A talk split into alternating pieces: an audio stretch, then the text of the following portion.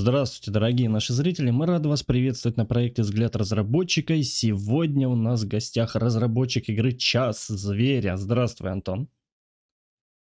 Всем привет. В первую очередь, конечно, спасибо, что согласился уделить нам время и позволь мне сделать тебе приятную вещь. Это час зверя, это асимметричный PvP-хоррор от третьего лица с паркуром и монстрами. Как рейдер прокачивайте способности, чтобы сбежать или сражаться. Как зверь соперничайте с другими монстрами, выслеживайте и убивайте, чтобы стать альфой, каждый сам за себя решил эту фишку для себя вхерачить, чтобы было приятно, чтобы чтобы о вас знали, понимали. И начну, конечно, с первого вопроса, наверное, это про название игры в целом, как э, стандартный вопрос, наверное. Почему именно такое название игры? О, ну, на самом деле, это, наверное, тот редкий случай, а может и не редкий, всех по-разному бывает, когда название было довольно быстро а, Причем самое смешное, что когда название было сделано, оно называлось Hour of the Beast. Первая, первая версия. Но, но небольшой research в Гугле показал, что уже есть такой, а, такое название, используется для какого-то романа, я так понимаю, такого любовно-эротического содержания, потому что там на обложке на фоне луны держит девушку в сорочке и в чулках на руках. Желающие могут погуглить, вы такие там так, это что-то надо, наверное, менять в этом вопросе. Мы я, я просто представил сразу твоих персонажей э, из игры. Сразу. Ну да ладно, да. Да, это история. Значит, мы поменяли местами просто Beast и Аур, и оно стало короче, более звучно. В целом, я на самом деле согласен с такой точки зрения. А, по-моему, ее Джон Ромеро, как-то сказал, ребята, поправьте меня, если я не прав, что название у видеоигры должно быть таким же, как у рок-группы. То есть прямо такое было мощное, бомбическое, прям такая бог. Вот, и как раз это название всем очень понравилось, оно зашло, и даже мы, когда общались с коллегами, кто профессионально занимается маркетингом, продвижением, все сошлись на том, что название действительно удачное. То есть и аббревиатура из него хорошая, БХ получается, которой удобно общаться, mm-hmm. и звучит оно прикольно и так далее. Но самое интересное, что на первых этапах, вот, когда игра разрабатывалась, ну, он, там первая версия у нас игры была такой, я думаю, мы об этом чуть подробнее скажем в но скажем так, что правила игры на этапе прототипирования, они, естественно, преображались, менялись, и, соответственно, э, игра тоже там шла по разным направлениям идей, которые у нас тогда были. Но самая первая идея была в том, что в некую закрытую локацию, типа города или замка, попадают энное количество игроков, и через определенное время после их загрузки на уровень а, несколько из них превращаются, случайно образом выбранные, превращаются в вервольфов, оборотней и начинают охотиться за другими. Жрут их, и те, в свою очередь, тоже превращаются в монстров. Таким образом, стая растет, растет, растет, до тех пор, пока не останется последний человек, задача которого продержаться некоторое время, чтобы победить, либо победит тот монстр, который его скушает. Ну и, собственно говоря, мы решили, что окей, час зверя, это значит вот это вот время после отчета первой минуты, когда пробивают часы, mm-hmm. раздается там рык, соответствующий там звуковой эффект, и вот типа объявлен час зверя, соответственно, началась охота. А затем, когда игра уже развивалась, развивалась, развивалась, у нас э, оказалось, что час зверя стал вообще финальной э, фазой игры, которая начинается, ну, плюс-минус через 10 минут просто после старта карты. Это вот так, чтобы в начале mm-hmm. разговора не вдаваться прям детально Нет, в подробности. Это очень классно, классный результат. Между Вообще классно, она и переводится классно, и на английском звучит классно, прям язык не заплетается, все супер прям. Мне кажется, это самое идеальное, наверное. Ну, хотя а, первый тоже неплохой был, где в чулочках, ну да ладно. Это ставим кому-нибудь другому. Ладно, классно, классно, то, классно, все супер. А, как возникла вообще в целом идея игры? Вот как ты пришел к этому? Ну, идея игры, э, возникла, знаешь, но, мне кажется, вот когда мы говорим о том, как идеи вообще у людей появляются, очень сильно все зависит от, э, бэкграунда, от предыдущего опыта и истории жизни конкретного человека, группы людей, которые на проектом занимаются. Э, тут врать не буду, моей самой любимой игрой, наверное, тебе сказать, какая у тебя самая любимая игра? Да, я, Мгм. наверное, не задумываясь, скажу, что это Prince of Persia: Warrior Within.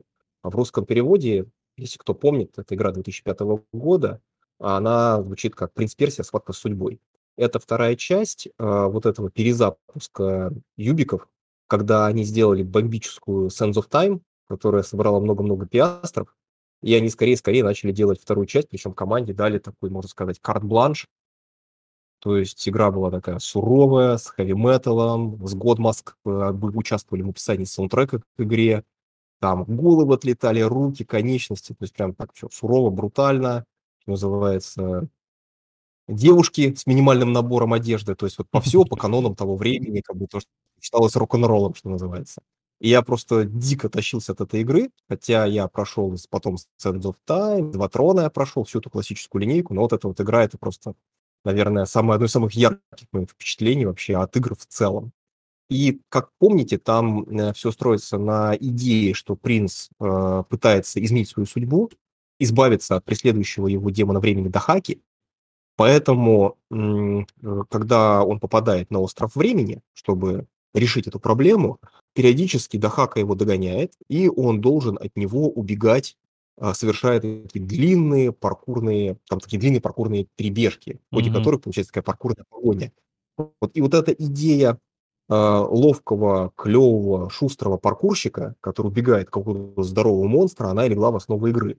Вообще, как бы первая мысль, которая зародилась, это была идея некого такого, знаешь, готического замка такого, да, mm-hmm. в котором а, а, такие паркурщики убегают от оборотней. Собственно, вот и вот в основе всего вот, вот эта идея, вот она так и осталась, она так и идет.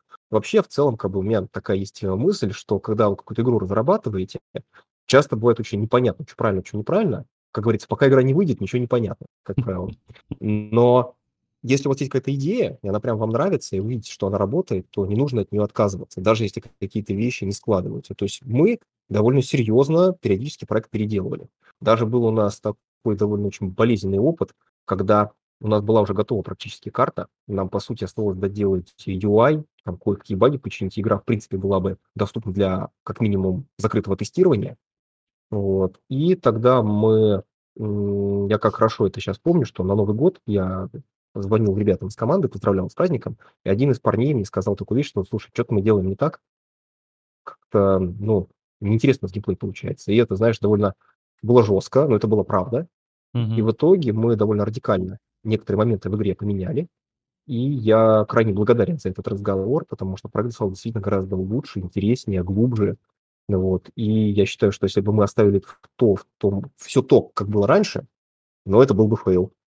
Мое личное мнение на этот счет. Но, но, сама идея паркурной погони, вот, PvP паркур от оборотней, как мы это иногда называем, это прям у нас осталось и никуда оно не девается. Это вот, ну, как бы ключевая фишка игры, то, что ты паркуришь от монстров, совершая всякие вот, а вот у меня... и так далее. Вот сразу вопрос такой возникает. А, хорошо, ну, Принц Персии, насколько мы помним, они же, опять же, одиночные. А как ты перешел вот к многопользовательскому? Как ты вообще решил людям, э, так скажем, сделать э, такую... В целом шикарно. Мне, мне нравится про шикарно, но некоторые прыжки, кстати, я действительно проанализировал, э, вот просто пообщаясь, нашел игру от «Принц Персия», посмотрел геймплей, и некоторые даже действительно анимации прям вот сразу видно вдохновлялся чем. Э, мы, э, когда разрабатывали систему паркура, Ага. нам вообще в разработке а, всегда очень полезно иметь какой-то референс. Ну, давайте я скажу наверно, простым языком. Какой, какая-то игра, на которую вы можете ориентироваться, что-то там подсматривать по каким-то аспектам игры, а желательно по всей игре целиком. Собственно говоря, это ответ на вопрос многих ребят, а почему сейчас очень многие топовые конторы с большими бюджетами делают, по сути, одно и то же но потому что придумывать новый геймплей, тестировать его и затем рисковать, понравится он людям или нет, это довольно болезненная штука, особенно если ты отвечаешь там за несколько тысяч сотрудников, которые за твои ошибки могут остаться без работы. Mm-hmm. Вот, собственно, поэтому, если мы посмотрим, очень многие хиты последних лет, такие как Dota, Королевские битвы, ну, PUBG в данном случае, mm-hmm. как начальник такой некий, а, Авточест, Батлер, это все продукт инди-команд. То есть э, команды, которые особо не боятся что-то попробовать, потому что терять им особо нечего. И то, что у них выстреливает, получаются новые механики, довольно быстро крупными студиями подхватываются и начинают уже делать такие большие, а, ну, серьезные проекты с большими бюджетами. Вот. Mm-hmm. Тут, я думаю, ну, пример далеко не ходить не надо, та же вот Dota, что была карта для третьего Warcraft а, да. Ну и Да. потом а, все, кому не лень, ломанули сделать Доту. Даже я в этом деле поучаствовал, когда был сотрудником Nival Network а, где мы разрабатывали, собственно говоря, Prime World. Собственно, наверное, не надо делать никакого секрета из того, что а, мы с тобой на эту тему довольно много пообщаться Да, успели, чисто, потому что, да, как выяснилось, ты большой поклонник Ин- ПВ. Интересно Вот, э, да. Ну вот, да. Да. Такая история. Ну, и вот, э, давай так, как по твой вопрос. э, Да, Во-первых, да. а, была, да, была идея в том, что одни убегают, другие догоняют. Вот хотелось это передать. Вот и для этого как бы идея была то, что, что было намного интереснее, что это должны быть именно живые игроки, которые управляют э, ну, персонажами. Мгм. Кроме того, если брать мой бэкграунд как разработчика, то, как я уже сказал, свою карьеру я начинал в Neval Network. А, До этого я с инди-командами мы тоже пытались, когда я в университете учился, какие-то игры делать. И как так все получалось, все время это были мультиплеерные проекты. То есть и э, инди-проекты были мультиплеерные, вот когда мы именно вот студенческие команды были. Мгм. Потом в он назывался Network. То есть ключевая идея студии была в том, что делать э, игры, которые играют в PvP. э, Игроки против игроков, игроки с игроками. Вот. Ну и во все студии, которые я потом не попадал, как, например, допустим, Alot Steam, Mail.ru, там делали Skyforge и другие, везде были проекты исключительно мультиплеерные. По этой Мгм. причине мне как-то это понятнее, приятнее, и это то, в чем я ну, разбираюсь с точки зрения вот, взаимодействия игроков между собой, как это сделать, чтобы это было интересно.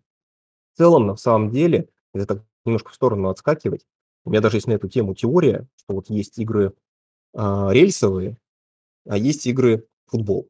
Объясню. То есть есть игры, в которых довольно жестко вас ведут по определенному сценарию. Где-то вам разрешают делать какие-то там развилки, а, выборы и так далее. Ну, хороший пример, например, God of War, где у вас есть вот заданная Мгм. стезя, по которой вы двигаетесь, и вот из этой колеи вы никуда не можете. Или, например, там Великий Ведьмак 3, где в зависимости от вашего выборов у вас огромное получается дерево решений, причем не только по концовке, которую Геральт в итоге получает, ну, то есть вы как игрок, Мгм. но и, например, те или иные решения на разных этапах игры принимали, помогали кому-то, не помогали и так далее. Если вы потом в эти области вернетесь, то вы заметите, что ваши решения кардинально повли- повлияли на то, что там потом происходит. И если я не ошибаюсь, даже есть некоторые квесты, которые вы можете получить только в том случае, если вы другие квесты, казалось бы, даже, может быть, не сильно с ними связанными, так или иначе э, прошли. Но все равно, по большому счету, вы как актер, который играет роль режиссера, геймдизайнеров, которые простроили вот эту всю систему, просто вы этого особо не осознаете. А есть игры, которые как футбол. То есть у вас есть некое, по большому счету, чаще всего ограниченное поле, в котором вы проводите некую игровую сессию, как в спортивных играх вроде упомянутого футбола, баскетбола или хоккея. И, соответственно, это вот именно такая деятельность, активность, которую можно повторять бесконечное количество раз, она не наскучивает. Причем это может быть как синглплеерный режим, ну, например, Мгм. такие игры, как Тетрис или Пятнашки, а, и, естественно, PvP-игры, которых, собственно говоря, столько уже сейчас есть на рынке, что даже перечислять их смысла особого нету. А, Вот. А, Собственно, по этой вот причине нужно, вот, когда вы игру делаете, как-то определиться между этими историями. Есть, конечно, какие-то вещи, где эти штуки как-то переплетаются, бывают более сложные. Ну, например, всякие игры, например, типа Цивилизации, наверное, или Stronghold, где вы развиваете свою какую-то базу, и можно тоже в это играть как бы бесконечно, хотя это single-player experience, и вроде бы даже плюс-минус какая-то сюжетная история в этом выстраивается. Но все равно, на мой взгляд, это не М, скорее такое как бы тоже некое рельсовое приключение, но просто тут вот у вас развилок очень много, по которым можете идти. То есть это как некий сериал, как некая история, которую вы смотрите. Хотя вот эти вот игрушки, они, конечно, дают возможность ну, их переигрывать и получать очень много-много релевантного опыта, потому что куда вы пойдете, это очень сильно зависит от вашей водные, вот, которые вы тут получите. Мгм.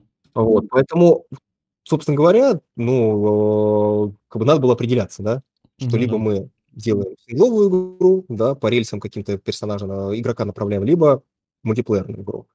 Я ни в коем случае не хочу сказать, что какие-то игры лучше или хуже. Это все равно, что, знаешь, как я люблю шутить, и сыр или колбасу сравнивать между собой. Толку в этом не особо много. Вот, по этой причине наверное, тут каждый выбирает по себе. Вот я, как сам скажу, я играю в PvP-шные игры, и в синглплеерные игры играю. То есть тут э, абсолютно не могу сказать, что я фанат исключительно того или иного э, геймплея. А, но, тем не менее, у каждого, у каждого решения вот этого вопроса, да, у тебя есть как свои плюсы, так и свои минусы. Вот. То есть Мгм. нужно понимать, под что заточен разработчик, под что зато- заточена команда, чего в итоге хочется, и просто честно решить, что конкретно вы хотите делать. Вот, то есть если вы тяготеете к тому, что делать какие-то истории, какие-то рассказывать какие-то приключения в таком, как бы, ну, скажем, повествовательном режиме, то, скорее всего, вам подойдет именно синглоплеерные игры. А если вам нравится что-то про взаимодействие игроков, про соперничество, конкуренцию, достижение какого-то командного результата, то, скорее всего, это больше PvP вариант. Ну, Мгм. повторюсь, в моем случае это просто был, а, была идея, вот это вот пришла, о, вот хочется вот это сделать. Такие догоняшки на выживание, что называется. И, с другой Мгм. стороны, был релевантный опыт как у меня, так и у многих членов команды, с которыми мы проект, собственно говоря, начали. То есть тоже там были люди, у которых были за плечами исключительно PvP-шные проекты, поэтому нам как-то было понятнее, как делать. Шикарно, шикарный ответ. Э, Много, на самом деле, просто полезной информации говоришь. Вот я вот тоже, как начинающий, допустим, разраб, для меня очень много полезной. Прям вот ты прям по полочкам, тык-тык-тык-тык, в моей голове сразу хоп, пазл собрался. Очень классно, что ты прям вот все прям рассказываешь, прям круто, круто. Ладно, на каком движке делаешь игру? Значит, мы разрабатываем проект на движке Unity, который Unity 3D Engine, если говорить Мгм. полное его название. Вот, э, наверное, предвосхищая вопрос, почему, Да, да, конечно, ты вот, вечный экстрасенс. холивар. Да-да-да-да-да-да. Вот, э, Unity или Unreal. А, Ребят, опять же, я считаю очень неблагодарным спорить, что лучше, потому что все зависит от конкретной задачи, которую вы решаете. Для каких-то задач лучше Unreal, для каких-то Unity. Ну, понятное дело, что если брать особенно западную игровую индустрию, то Unreal это как некий уже индустриальный стандарт. То есть э, зачастую люди, когда приходят в студию, и там на каком-то движке разрабатывается, допустим, игра, похожая на нашу, там а, бигалки-прыкалки от третьего лица со стрельбой, то там, скорее всего, уже Unreal. То есть люди приходят уже со знанием Unreal и садятся на понятный движок.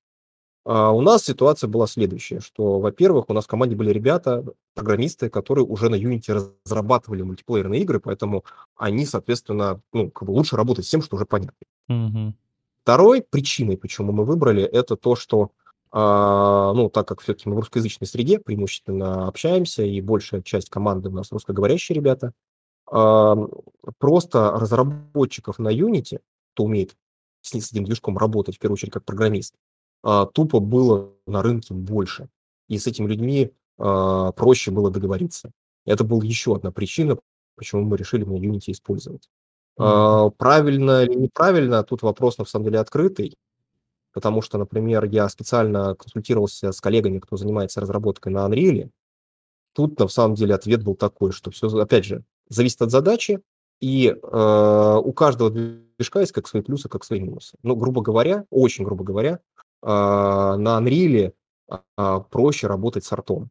То есть Мгм. добавлять материалы, текстуры, анимации, озвучку там. То есть вот всю визуалку на Unreal делать проще. То есть для художников это гораздо более удобный движок. В то же время Unity гораздо более удобный для программистов, потому что, во-первых, там а, C-Sharp, Мгм. потому что там открытая довольно архитектура, вот, и, э, собственно говоря, опять же, C-Sharp, э, повторюсь, почему? Потому что это язык программирования, который, ну, более доступный, более высокоуровневый, а больше людей с ним. А, Там есть еще свои определенные нюансы, о которых я не хочу даже упоминать по той простой причине, что сам я не являюсь программистом, а знаешь, с умным видом повторять слова, которых, смысл которых я не до конца понимаю, это не очень Ну да. красиво. Но в целом, если брать, то как бы как у меня сложилось впечатление, опять же, не могу тут ничего говорить прям с уверенностью, потому что, чтобы таких вещах судить, а, нужно очень и очень а, серьезно разрабатывать и на том, и на другом, причем одновременно. Потому что, например, ты год позанимался на Unity, а за год в Unreal что-то изменилось. И также по аналогии. Два года на Unreal, а что в Unity за это время поменялось? Ну, соответственно, большой вопрос. Вот, Мгм. и все время они, вот вот, знаешь, двигаются Ну туда-сюда, да, да, да. туда-сюда. Что идет, это непонятно. Постоянно мерится, да. Да-да-да, вот, э, мерением заниматься- это дело абсолютно неблагодарное. Э, поэтому я, наверное, себе позволю даже такую вещь высказать вот всем ребятам, кто, может быть, занимается разработкой или хочет заниматься разработкой, нас сейчас смотрит, что всегда исходите не из того, что круче, а из того, что лучше решает вашу поставленную задачу. То есть э, тут как бы упираться очень, ну, чисто в какие-то, скажем так, популярность чего-то или мнение каких-то людей, которые не связаны с вашим проектом, наверное, не самая правильная позиция, потому что с последствиями ваших решений э, нужно жить именно вам. А если какой-то знакомый человек вам сказал, что фу, Unity это плохо, Unreal это круто, или там Unreal это вообще там фигня, а вот в Unity все нормально можно сделать, потому что можно везде залезть и так далее, не совсем правильная позиция. Тут надо смотреть на конкретный проект. Ну Вот. да. Э, так что вот такая вот история, Ну да. потому что, э, давайте да, еще один пример приведу, чтобы уже эту тему закрыть. Но смотрите, большинство шутанов э, в, в реальном трехмере делается чаще всего на Unreal. Ну, такая тенденция, да. А вот игры с 2D-графикой, какие-нибудь платформеры, какие-нибудь э, игрушки, связанные там, типа TSG, их делают на Unity. Например, если мне память не изменяет, Hearthstone сделан на Unity, а это минуточку Blizzard, да, Мгм. как не относись серьезно. Тем более Hearthstone был сделан в то время, когда к студии практически никаких вопросов не было у комьюнити. А, допустим, еще, э, по-моему, сделался на Unity такая игра, как Ori and the Blind Forest. Ну, это одна из самых ну, крутых платформеров, наверное, за последние лет 20. Так что, ну, Тут да. как Но мне, как знаешь, как, как, как-то раз сказал один тоже э, разраб вообще, говорит, э, вообще движков, говорит, плохих не существует. Ну, то есть нету, все движки э, в какой-то степени хороши, все зависит, что у тебя в голове, соответственно. Вот как-то он выразился так грамотно, вот, ну, чисто вот так, дословно не переведу, но вот примерно это той же да. самой специфики. То есть движков у нас, по сути, миллион, и каждый может сделать действительно уникальную игру на этом движке с определенным, допустим, ограничением, либо еще что-то, и она стрельнет, и она стрельнет, все будет хорошо, да, и так далее, классно-классно. То есть, да, тут, на самом деле, тоже, опять же, такой вопрос, что сравнивать, не сравнивать, все движки хороши, как ни крути, согласись. Ну, а, да, тут исключительно, понимаете, надо относиться к любому софту, к любым, э, там, не знаю, девайсам, которые вы используете для разработки, исключительно с позиции инструмента. Да. То есть, ну, наверное, если вам нужно забить гвоздь, наверное, лучше взять молоток, а не отвертку. И если вам нужно выкрутить шуруп, то как раз лучше это делать отверткой, а не пытаться там молотком, называется, мучиться. Поэтому тут исключительно с этой стороны смотреть. Ну, так, если просто обобщить, то, конечно, на рынке сейчас, в индустрии как бы два стандарта, по большому счету, которые я вот могу, наверное, сказать, это Unity или Unreal. Есть Мгм. еще отдельные такие вещи, как, например, CryEngine, да, такая Мгм. несколько вещь в себе, насколько я знаю, нормально на нем разрабатывают только сотрудники самой, как бы, самого Crytek. А, Вот, например, Hand Showdown, игрушка, сделанная на CryEngine, но она божественная. Да, она, конечно, жрущая, потому что там, ну, графон не мощный, но как бы работает все хорошо, видно все классно, ну и так далее. Ну и, конечно, есть э, ребята, которые некоторые, даже инди-команды бывают, пишут свои собственные движки. А Моя, конечно, позиция, что это, наверное, не очень благодарное занятие, особенно если это ваша первая игра, потому что таки надо разрабатывать. У меня просто был очень интересный опыт, когда я был на GDC, и я смог пообщаться, причем я даже не знал точно, кто это такой, Мгм. с Дэвидом Хелзесоном. Это чувак, который один из основателей Unity, самой компании и так далее. И он нам такую вещь, помню, рассказал. Мы просто втроем сидели, а, завтракали, и он так делился своими, своим опытом, что говорит, мы когда начали, мы решили сделать игру с друзьями, и в ходе разработки нам понадобился движок. И мы решили написать движок сам. Сами. И на каком-то этапе мы поняли, что надо решить, что мы делаем. Мы делаем игру или движок. И мы решили, что мы делаем движок. В итоге получился Unity. Вот это, на самом деле, мне кажется, очень показательная история, потому что, ну, если вы хотите заниматься разработкой, вам все равно придется что-то для себя делать. Какие-то там небольшие тулзы, какие-то решения, какие-то там еще вещи, которых просто вы не найдете в тех э, доступных на рынке решениях, чтобы делать то, что вы хотите. Но, тем не менее, если вы возьмете хотя бы тот или иной движок, то вы сэкономите себе кучу времени. Поэтому, на мой взгляд, заниматься тем, что самим писать себе программное обеспечение для работы, не лучшая затея. Я все-таки сторонник того, что по максимуму использовать какие-то готовые программы, готовые движки, которые просто тупо ускоряют разработку. Ну и плюс вам тогда проще будет новых членов команды привлекать, потому что, например, людей, которые знают Unity или Unreal, их значительно больше, скажем так, мягко говоря, чем людей, которые будут знать ваш самописный движок и готовы будут в нем разбираться. Ну да, согласен полностью. Хорошо, все классно, классно. А как долго игра разрабатывается у тебя? Ну, это на самом деле вопрос очень хороший, нам его часто задают. мы, наверное, так плотно разработкой, прямо вот чтобы у нас даже были ребята, кто могут себе full-time позволить на проектом заниматься, занимаемся года, э, 3, наверное. Вот до этого в течение некоторого времени, которое мне даже сложно оценить, а, были разговоры, мысли, какие-то небольшие прототипы, то есть мы этим не занимались прям на регулярной основе. Сейчас у нас появилась возможность вот на протяжении последних вот 3 лет, этим заниматься более плотно, более серьезно. Мгм. Вот. Вот ты часто мы рады. Да, вот ты часто рассказываешь о команде. Вот теперь вопрос, соответственно, у меня. Расскажи немного о команде. Сколько у вас человек вообще? Как быстро сработались в целом? Ну, э, эта история на самом деле очень, э, такая, как сказать, сложно её рассказать, потому что мы, по большому счёту, до определенного момента людей вообще не искали. Просто так сложилось, что была группа единомышленников, людей, которым было интересно вместе заняться разработкой игры. И параллельно мы ну, а так как у нас не было компетенций по многим вопросам, мы Мгм. стали искать тех, кто мог нам что-то подсказать. И какой-то, знаешь, такой разработческой магии оказалось, что среди людей, которых мы просили просто нам что-то посоветовать, с чем-то по помочь именно на уровне консультации, а, многих проект заинтересовал, и они присоединились и стали просто членами команды. Вот, и в дальнейшем очень много людей просто сами нас находили через соцсети, через какие-то наши интервью, а, посты и сами просто писали и предлагали свое участие, свою помощь.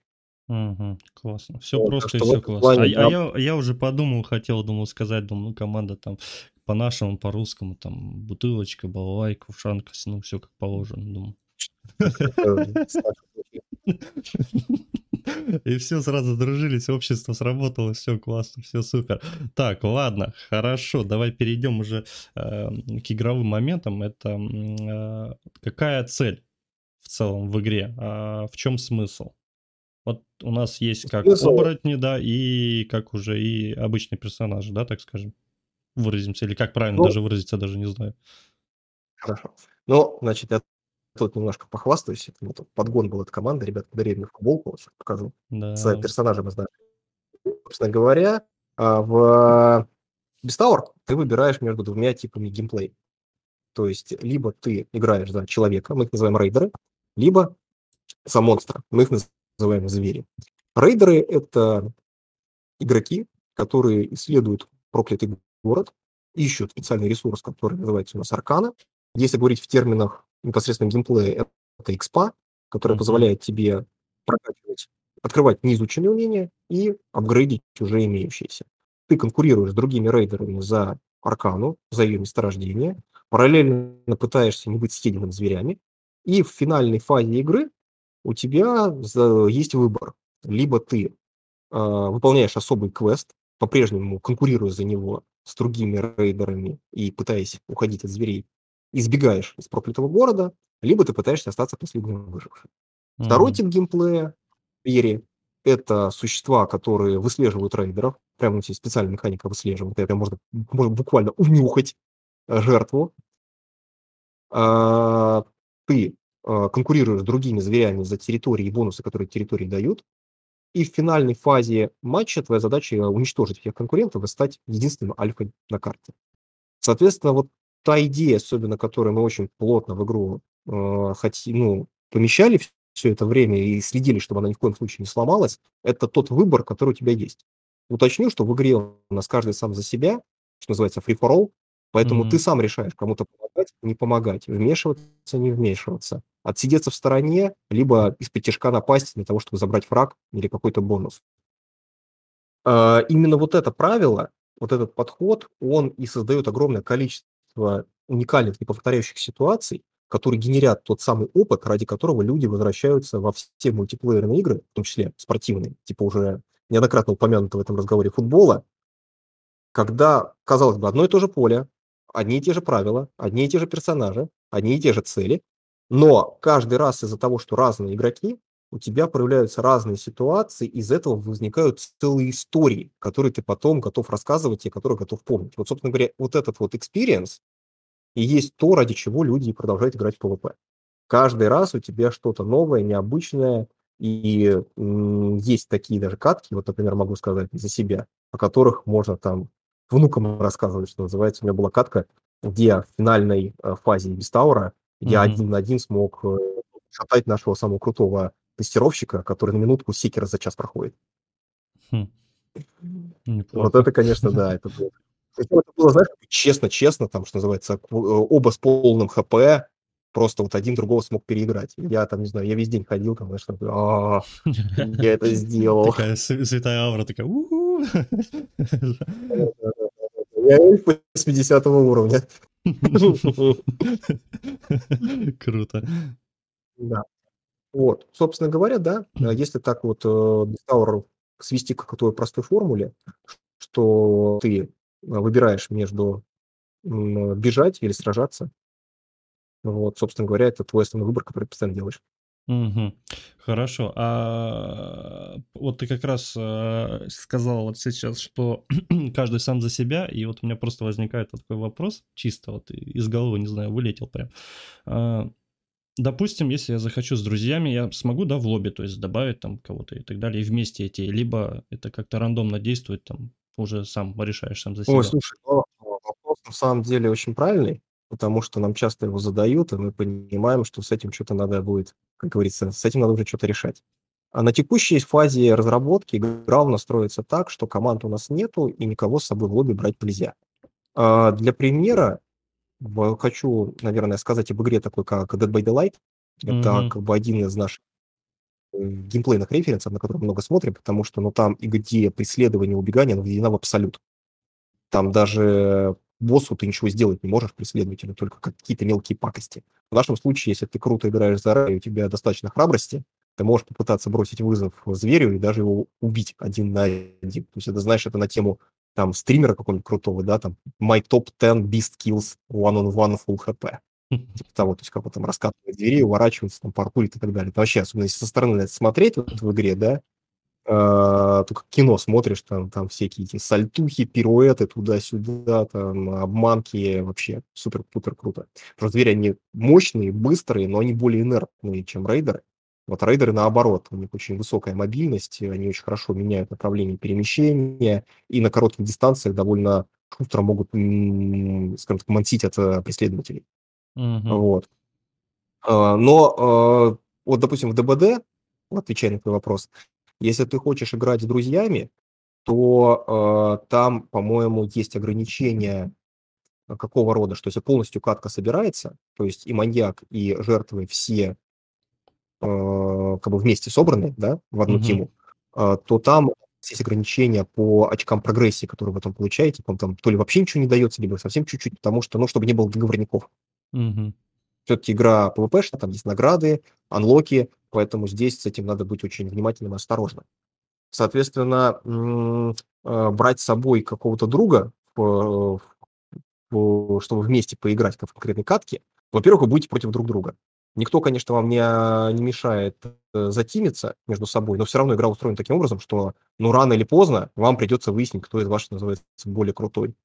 Это нельзя это убирать. Поэтому, скорее всего, мы такое, если будем делать, то нужно в момент учитывать, чтобы там были какие-то нюансы по наградам и по всему остальному. Потому что, в принципе, конечно, людям нравится играть с друзьями. Вот еще одна заявка, которую часто нам люди э, говорят, это можно ли будет делать, например, э, такие штуки, как э, сквады. То есть э, каким-то образом, например, вдвоем играть именно как вот вместе. Ну, как, знаешь, там в Battle Royale, да, можно играть Мгм. одному, а можно играть там, э, в команде до четырех человек, предположим.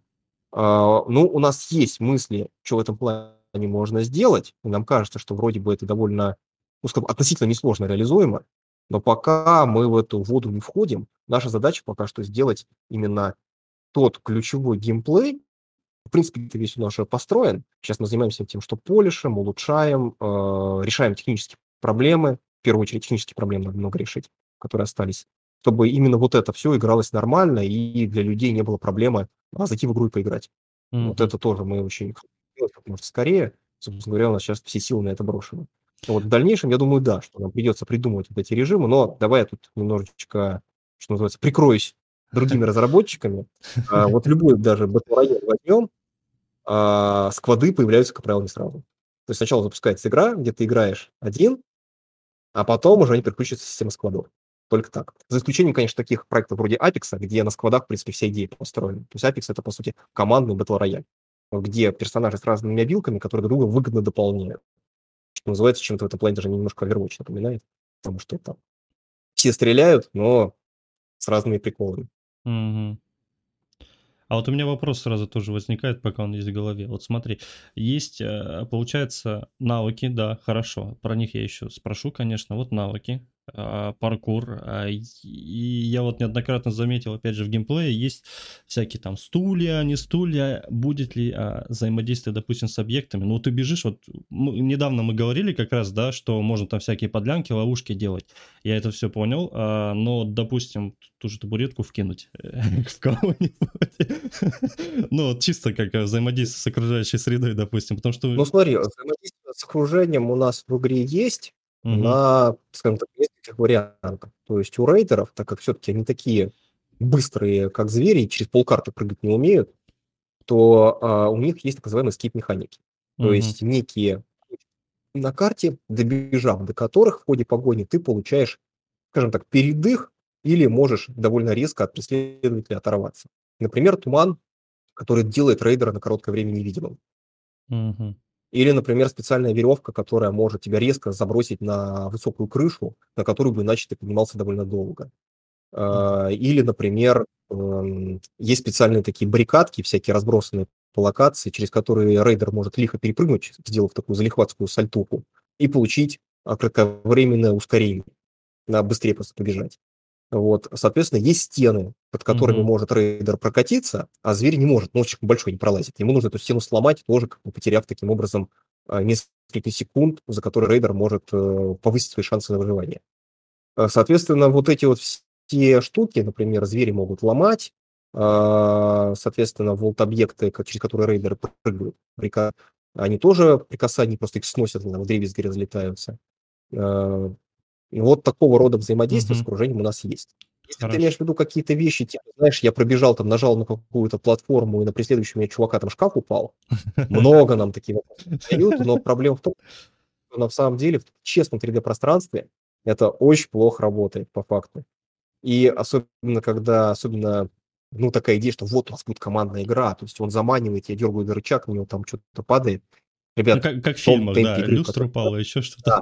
Да. это, сказать, комбинацию разыграть, это нужно прям вот сидеть и долго-долго тренироваться. Особенно если вы играете с человеком, которого вы не знаете, если вы в войсе не сидите, ну, мне кажется, И шансы плю- разыграть такой И плюс это будет, и плюс это будет не очень а, удобно а, в плане того, вот я сразу представил, вот я играю, допустим, и у тебя вообще полное взаимодействие с окружающим миром, игра, считай, быстрая, постоянно бежать, прыжки, прыжки, и тебе нужно еще как-то среагировать, представь, допустим, взять ту же самый стул, швырнуть куда-то или где-то что-то поджидать, то есть это уже совсем другой формат получается, ты тупо просто сидишь и ждешь, когда он наступит на эту ловушку, допустим, чтобы скинуть, это уже немножко меняет, правда, концепцию игры в какой-то степени. Но у нас в целом, понимаешь, сам геймплей устроен так, что Да. чувак, который стоит на месте, он либо Смерть Э, умирает?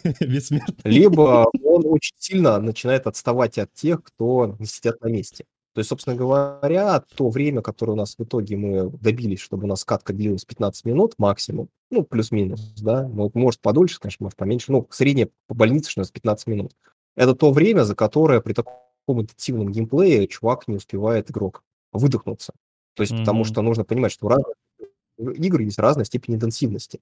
И, например, момент, связанный тем, что вас отправляют на респ, а, он немаловажен, потому что это время, когда вы отдыхаете. Давайте в качестве примера возьмем такой проект, как Лига Легенд.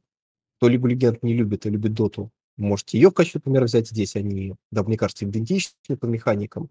А, никогда вы не задумывались, а почему в таких играх, чем выше у вас level, тем дольше времени вы проводите на респе?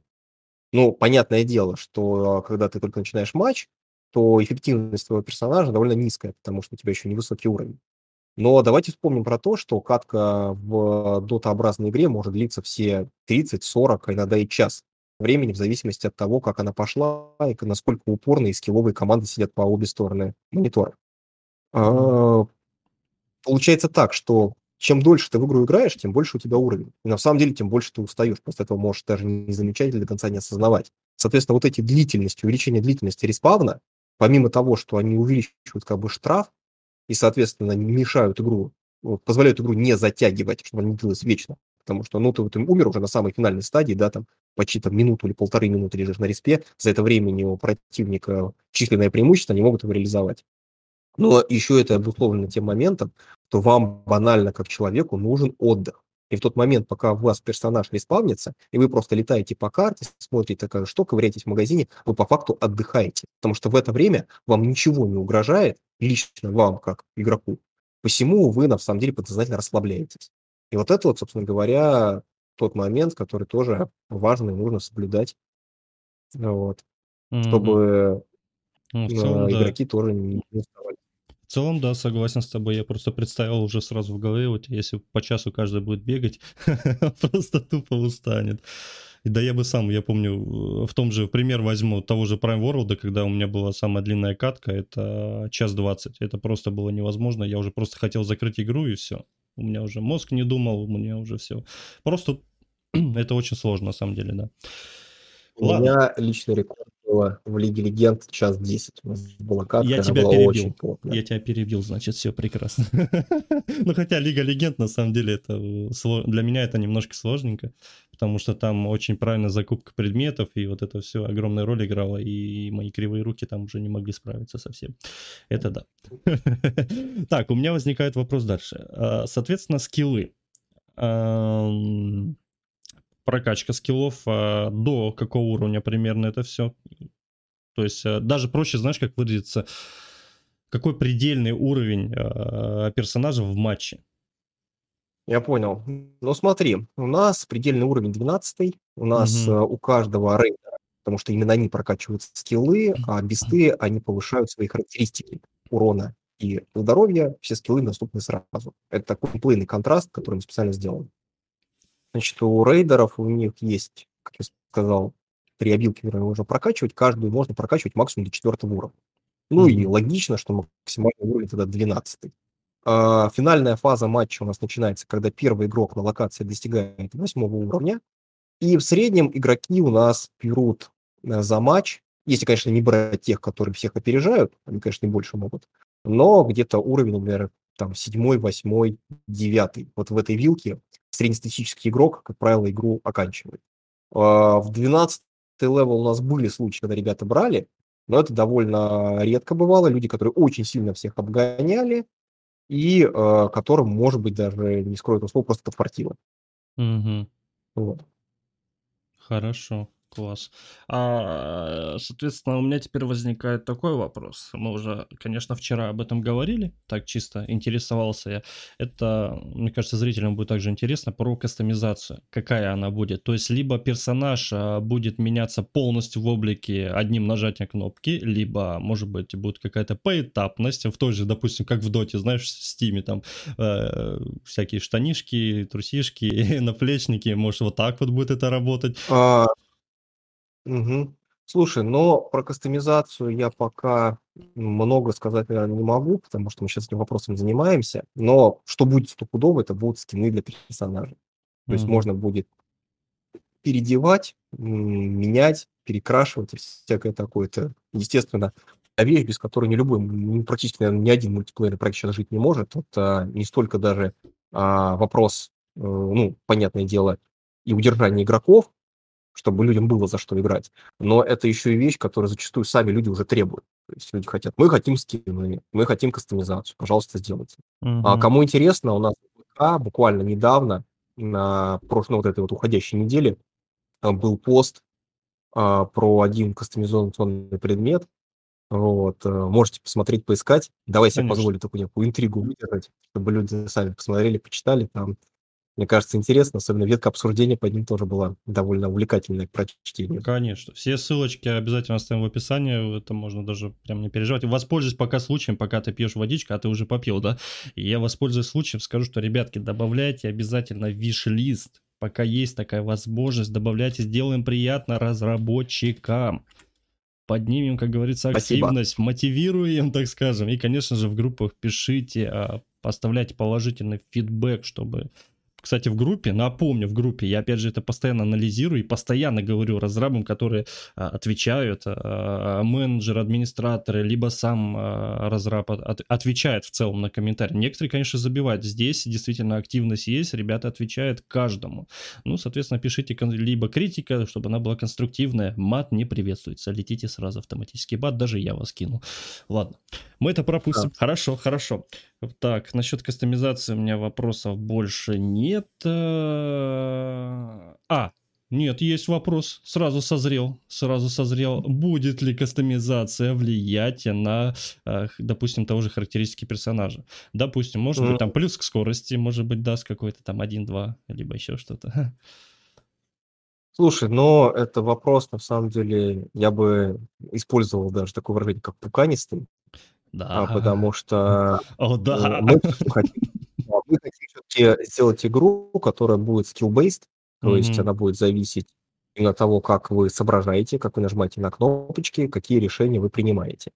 А, я, наверное, не буду сейчас бить себя пяткой в грудь и скажу, что каких-то у нас не будет предметов, которые будут так или иначе влиять на характеристики вашего персонажа, но, скорее всего, с самого начала таких предметов маловероятно, что они появятся. Почему? Это с банальной точки зрения, что это просто мы себе усложняем баланс. Угу. Все, Чем больше у вас переменных, которые влияют на персонажа, на игрока, тем сложнее все это между собой увязывать. И Когда вы, например, уже имеете какую-то рабочую систему, да, то в нее что-то добавлять уже значительно проще. Поэтому мы все-таки стараемся на первых порах, как, это, как говорят программисты, keep it simple, stupid, чтобы самим, в первую очередь, в своей системе не запутаться. Мгм. Вот, ребята, ему можно верить. Хорошо, он ответил на наши все интересные вопросы, которые мне заранее задали. Так, ладно, ладно. Так, насчет этого у меня хорошо. Так, нету, нету. Свои вроде вопросы все сяк. Давай немножко толкнемся тогда к музыке. Может быть, э, может быть придет что-то. А, Откуда берется вообще в целом музыкальное сопровождение? А, Ну, значит, музыкальное сопровождение у нас есть отличный э, э, ребят, кто занимается звуком. Вот, то есть э, все наши м, заглавные музыкальные темы, которые есть э, на экране в лобби, на экране выбора персонажей, это наши темы, которые написаны были специально для игры. Например, мы когда продумывали с композитором заглавную тему Пистаура, у нас было, вот как сейчас помню, 18 итераций, когда мы потихоньку-потихоньку, э, опираясь на разные референсы, которым относился и уже упомянутый в этом разговоре War Zen и произведения Ханса Циммера, например, там а, «Восхождение темного рыцаря». Угу. Вот, мы вот оттуда брали вдохновение, чтобы сделать то, что мы в итоге сделали. Угу. И вот у меня как раз сразу созрел вопрос, э, недалеко от кастомизации, это про будет ли Brawl Pass какой-нибудь там? Battle Pass, ты имеешь в виду? Да, да, да, Battle Pass. Battle Pass. А, Слушай, я, извини, что опять повторю то, о чем говорил буквально минуту назад. А, безусловно, такие вещи люди хотят, и что-то с этим нужно делать по-любому. У нас есть определенные свои идеи, которые даже, рискну сказать, мы считаем несколько уникальными, ну или как минимум интересными, отличающимися от чистого, от чисто тех решений, которые есть э, в разных проектах сейчас. Вот, но в самом начале мы, естественно, это делать не будем по той простой причине, что надо все делать поэтапно, постепенно. Вот. А, допустим, если ты хочешь вести Battle Pass, то тебе нужна хотя бы базовая статистика, которая говорит о том, с какой скоростью люди в игре качаются. Грубо говоря, с каким результатом матча они заканчивают игру в среднем. Соответственно, опираясь на эти данные, ты можешь спрогнозировать, а какое количество контента, как часто тебе нужно игроку его выдавать, чтобы можно было выстроить вот ту самую прямую батл пасса. Угу. Вот без этих данных очень опрометчиво такую штуку делать, потому что можно прийти к диаметрально противоположным результатам. То есть либо Battle Pass будет заканчиваться, не успев начавший, начаться, то есть ты, например, рассчитал, что вот контент мы сделали на три месяца, предположим, чтобы человек играл три месяца и чувствовал себя комфортно. А он, например, весь контент э, съел за месяц. Или наоборот, и э, получилось так, что он и за полгода все это выкачать не сможет. Посему, чтобы такие ошибок таких избежать, а, мы планируем делать все очень-очень постепенно, понемногу. Мгм. А вот в плане эмоций, допустим. Ты имеешь в виду как э, кастомизационный момент, что Да, типа да. эм, кнопочку Слушай, но, э, у нас есть сейчас э, разговоры, мы общаемся с ребятами, что мы можем делать в плане анимаций, да. Мгм. Вот. Ну, в качестве идей, которые мы обсуждаем, опять же, давай так, я не буду сейчас говорить, что мы это 100 сделаем или не сделаем. А ну Скажу, что мы просто это уже. обсуждаем. Колись, говорю. Да. Вот, да, мы обсуждаем вариант с эмоутами, как такой популярной очень, э, косметикой, которую люди любят. Плюс у нас в игре есть добивание, то есть когда ты Мгм. персонажа вражеского подбиваешь на 0 хп, он падает и через некоторое время поднимается. И за это время можно успеть его добить. Как раз вот эту анимацию добивания, ее мы, ну, мы обсуждаем, как можно сделать, чтобы у тебя был выбор, какую анимацию ты будешь брать с собой в матч, чтобы наказывать врагов более интересным способом. Ну, вот это, кстати, прикольно. Прикольная задумка. Даже, я бы даже сказал, необычно. Это, это мотивация даже переиграть со всеми этими. Ну, так. я тебе так скажу, что, например, такая система есть э, в безумно крутой игре, которая мне дико нравится, под названием For Honor. Вот там, да, добивание– это вообще отдельная философия, которую люди там фармят, выстраивают и так Но далее. она Там- все как в замедленном, очень замедленном действии будет, все как красиво, заположено, да? Ну да, потому что Honor на самом деле, открою страшную тайну, это по большому счету файтинг, причем файтинг один на один в большинстве случаев, поэтому у тебя там есть время повыпендриваться. Плюс, если я не ошибаюсь, в это время, когда ты уже запустил добивание, там уже оба и жертва, и добивающий, они уже не подвержены каким-либо а, эффектам урону от других игроков, поэтому ты можешь спокойно откинуться на спинку кресла и наблюдать этот кровавый мультик. Мгм.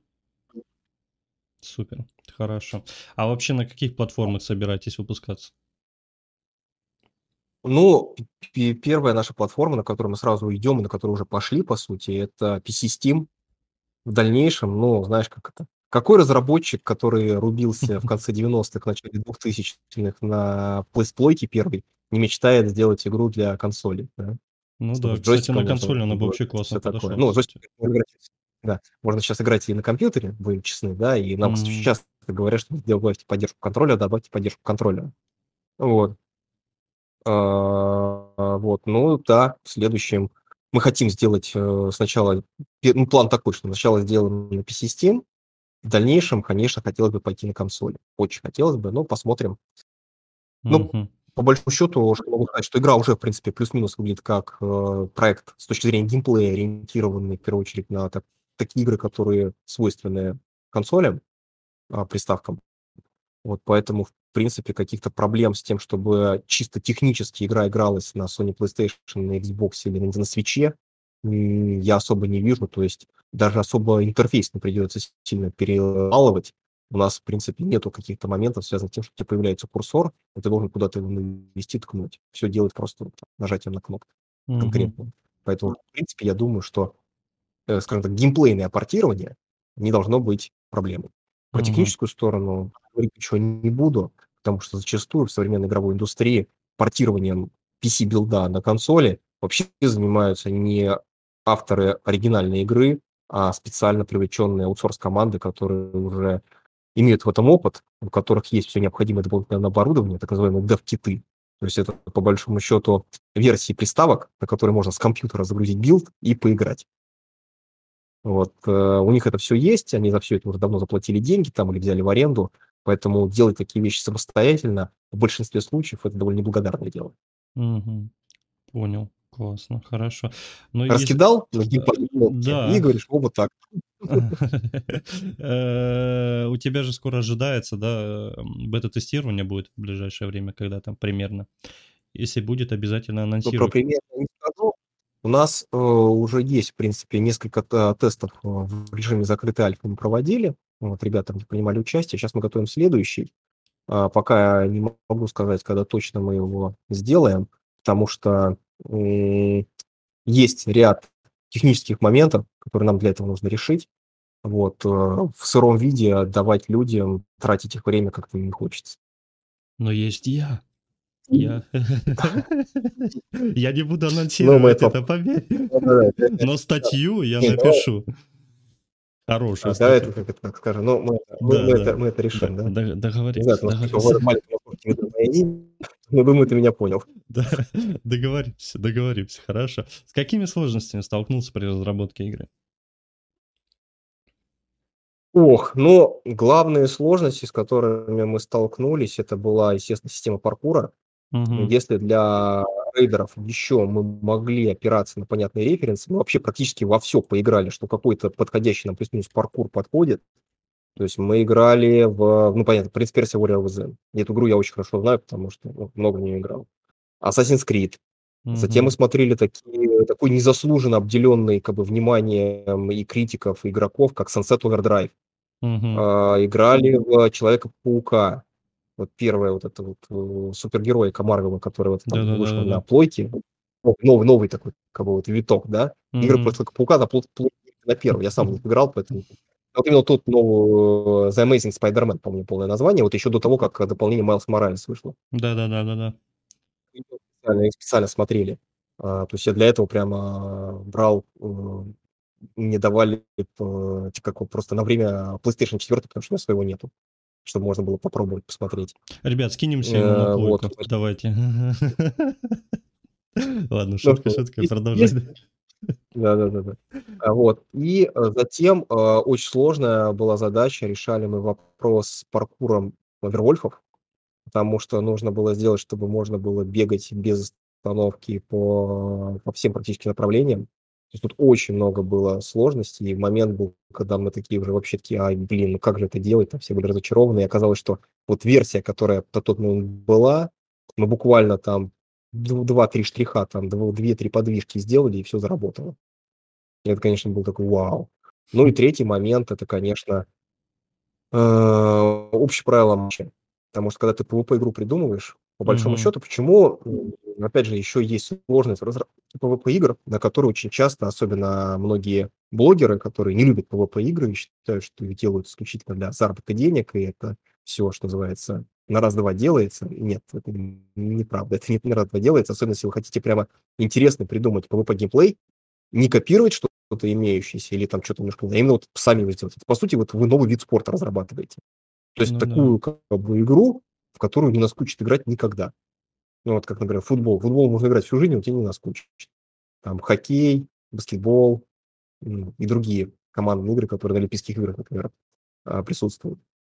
Поэтому тут вот, да, вот общие правила матча, мы с ними довольно долго тоже разбирались, настраивали, меняли, пока выстроили вот ту формулу, которая есть щас. Мгм. Хорошо. А что тебя мотивирует при создании своего проекта? Ну, что мотивирует? Ну, наверное, в первую очередь то, что я люблю игры, и мне нравится их делать, самое главное. Вот. И то, что, буду честен, мне очень нравится играть в нашу игру. Как он отмазался хорошо. Ладно, вопрос исчерпан. Нет, нет вопросов у меня. Хорошо. А какой ответ ты ожидал? Я просто люблю играть в свою игру, и всё. Меня это мотивирует. Классно, всё, супер. Не, кстати, ты первый, кто так ответил. Вообще единственный, кто первый в Ну своем роде. Да, как люди до этого на это отвечали? О, на самом деле, м, меня мотивирует, что, допустим, мне пишут там, отвечают положительный фидбэк, там ту-ту-ту, ну, вот так вот. Мне нравится, что у меня всё получается, там, и так далее. А ты просто ответил: "Всё, мне нравится, мне нравится играть в мои игры". Всё, в проблема? Это меня мотивирует, это классно. Супер. Ну, наверно, да. Не, классно на Ну, самом как бы, деле. ну, понимаешь, в чём дело? Тут очень такой, э, вопрос, на который каждый дает свой собственный ответ. Ну, все Да. люди как бы очень, м, ну, у всех разные очень Все причины, разные, почему они конечно. Да. Но мне кажется, что вот вещь, которая во многом почему я вот счастлив, что работаю в играх действительно, что, ну, скажем так, мне кажется, заме не все, конечно, как показывает практика, но довольно ощутимое количество людей, которые занимаются разработкой игр, они искренне любят в игры играть. И это очень сильно влияет на то, что э, вот, ну, говоря, знаешь, это, может быть, прозвучит немножко странно, как, э, такой момент, но это действительно факт. То есть в действительно хороших, интересных студиях, а, люди на в обеденный перерыв или в курилках, они обсуждают игры, а не цену цены на парковку, там, на машины, там, еще на чё-то и так далее. И этим, кстати, игровая индустрия выгодно отличается от других сфер, а, где зачастую люди, ну, будем честны, не очень довольны своей работой. и в первую очередь для них это способ заработать себе на жизнь, а не как-то творчески реализоваться или заниматься любимым делом. Собственно говоря, поэтому игры в этом плане, конечно, э, такая отдушина для тех, кто хочет творчества. Но, понятное дело, за это ты платишь тем, что это довольно непростой труд, скажем Ну так, да, буду чистым. согласен. Согласен полностью. А, скажи, пожалуйста, каким образом ты на данный момент продвигаешь игру?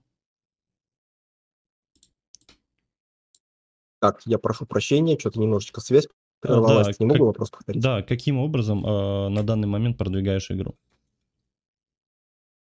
Ну, эм, слушай, позволю себе начать с такого небольшого ли- ли- ли- лирического отступления, да, что, э, ну, все считают, что чтобы игру продвигать, нужно очень много денег.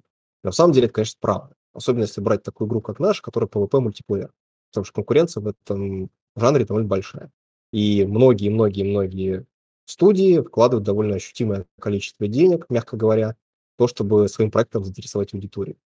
А, Тут можно что-то ск- сказать такое, что ой-ой-ой-ой, так как у вас огромного маркетингового бюджета нету, не можете вы там какому-нибудь условному большому-большому блогеру обратиться, чтобы он у вас сделал материал, то типа нечего и пытаться. Но практика показывает, что лучше делать что-то, чем делать ничего. Наша основная сейчас задача, то, что мы строим комьюнити, то есть находим, пусть небольшое количество, но людей, которые искренне заинтересованы в проекте, которые хотят в него играть, им интересоваться, чтобы они стали тем самым ядром, на базе которого уже игра живет в дальнейшем. А, Поэтому мы в первую очередь работаем с тем, что ведем довольно большое количество соцсетей, делаем там посты с материалами из игры, общаемся там с нашими подписчиками, по возможности стараемся делать посты в различных группах, которые посвящены инди-командам, там скриншот Saturday и там куча всяких разных, много, которыми можно так вот, что называется, постоянно какой-то интерес к игре поддерживать. Плюс э, мы публикуем дневники разработчиков, ежемесячно у нас выходит такой письменный большой отчет, в котором мы рассказываем что-то интересное за прошедший месяц. А, Ну и по возможности, благодаря таким людям, как ты, у нас есть э, варианты э, напрямую обратиться к аудитории людей, которые ищут что-то новое, интересное. А, Поэтому, конечно, низкий тебе поклон твоим коллегам, кто такой формат делает и вытаскивает, что называется, таких, как мы, на свет Божий. Да, я один такой, точно. Спасибо, спасибо за приятные слова, все классно. Ну, мы тебе поможем, конечно. Ты обращайся в любом случае, то есть э, чисто, как, как это правильно сказать, инди-хардкор, вот так учу. Ты, конечно, потом посмотришь, как это все выглядит со стороны. Я тут как рок э, всякие эмоции показываю. Язык, конечно, не показываю, но... Не, на самом деле, да. На самом деле, да. Ладно, у нас последний вопрос финальный, и дальше мы уже, соответственно, будем заключительную часть уже заканчивать. А что можешь посоветовать начинающим разработчикам? Эм. Замечательный вопрос, который может стать вообще темой отдельной беседы. Давай я... э, Тут, слушай, я не нарушу никакие правила твоего канала, если порекомендую одно свое, ну, да уже Нет, довольно можешь, не заметное время назад интервью. А, Его можно найти на нашем ВК. А, Бестаура– это интервью, которое было записано с Яной Керриган для ее подкаста «Ужин при свечах». Он довольно длинный получился, там прямо в конце большой есть кусок нашей беседы, где мы эту тему довольно детально обсуждаем. Вот Мгм. поэтому, кто хочет развернутый, супер развернутый ответ, я бы, наверное, порекомендовал его послушать, если вам интересно, конечно. Вкратце, если я говорить, первое, что сам. нужно... Да. А, Значит, э, первое, что я хочу вам посоветовать, это выбрать то, чем вы конкретно в разработке хотите заниматься. То есть есть три основные направления. Это, давай я постараюсь максимально быстро говорить, чтобы не затягивать время. Это вы хотите быть тем, кто делает так, чтобы игра работала. По большому счету это программисты, геймплей, серверные там графики и так далее, чтобы игра работала, просто вот работала, запускалась и отвечала на ваши инпуты. Затем есть люди, которые делают игру красивой, грубо говоря, в целом это художники, но туда относятся и аниматоры, и специалисты по спецэффектам, и люди, которые пишут саундтреки, звуковые дизайнеры и так далее. То есть делают такой как бы контент, которым игра наполняется. Мгм. И визуально, визу- ну, визуальный такой художественный. И третье, категория людей – это люди, которые делают игру интересной. То есть это, как правило, игровые дизайнеры, которые придумывают правила игры, пишут там сценарии, тексты, все такое. То есть делают игру именно интересной, чтобы у нее было прям захватывающе, хотелось играть, играть, играть дальше. Вот определиться вот с этими вот тремя направлениями и, соответственно, свой путь как-то начать. Если вы хотите, э, именно говорить мы о том, чтобы делать свою какую-то игру, но тут нужно очень четко для начала себе обрисовать, что вы хотите сделать, понять, кто или э, что вам для этого нужно. Если вы уже решили вначале это делать, то тут вам только упорство в помощь, чтобы довести необходимый вам а, проект до конца. Вот, то есть тут, конечно, очень важно никогда-никогда не сдаваться, потому что а, порог входа в игровую индустрию, к сожалению, он не маленький, вот, и это, ну, по себе могу сказать, это не так просто, как может показаться. Возможно, просто есть люди, которым могло свести, и они легко получили работу, или там проект какой-то начали делать, них там все легко сложилось, хотя не особо я в это верю, если честно. Вот, поэтому, ребят, хочу пожелать вам упорства и верности себе. Если что-то вы хотите сделать, ну, надо это делать и не бросать.